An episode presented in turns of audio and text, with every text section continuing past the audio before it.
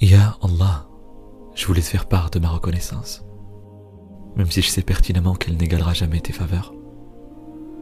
Alors Alhamdulillah, louange à toi, Ya Allah.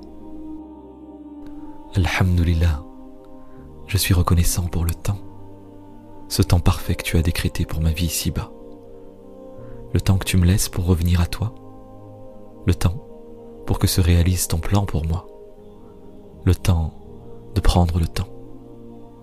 Alhamdulillah, je suis reconnaissant pour la santé, ce bienfait inestimable que j'ai parfois tendance à oublier. Alhamdulillah, pour la subsistance que tu m'offres. Sans même m'en soucier, tu fais en sorte que je puisse manger à ma faim, comme l'oiseau qui sort le matin le ventre vide et rentre le soir le ventre plein.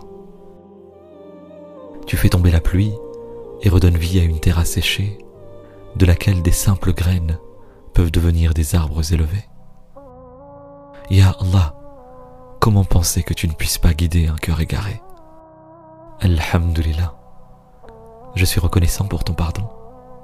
Tu connais mes faiblesses, mes dérives et mes zones d'ombre. Pourtant, tu les caches si patiemment aux yeux du monde.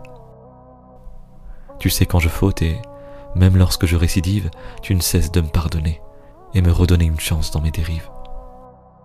Alhamdulillah. Je suis aussi reconnaissant pour tes épreuves. Car comme la distance parfaite que tu as définie entre la terre et le soleil, tu m'éprouves à la juste mesure pour que je revienne à l'essentiel. Tu me permets d'apprendre, de comprendre et de grandir. Tu m'enseignes la patience, la confiance et le repentir.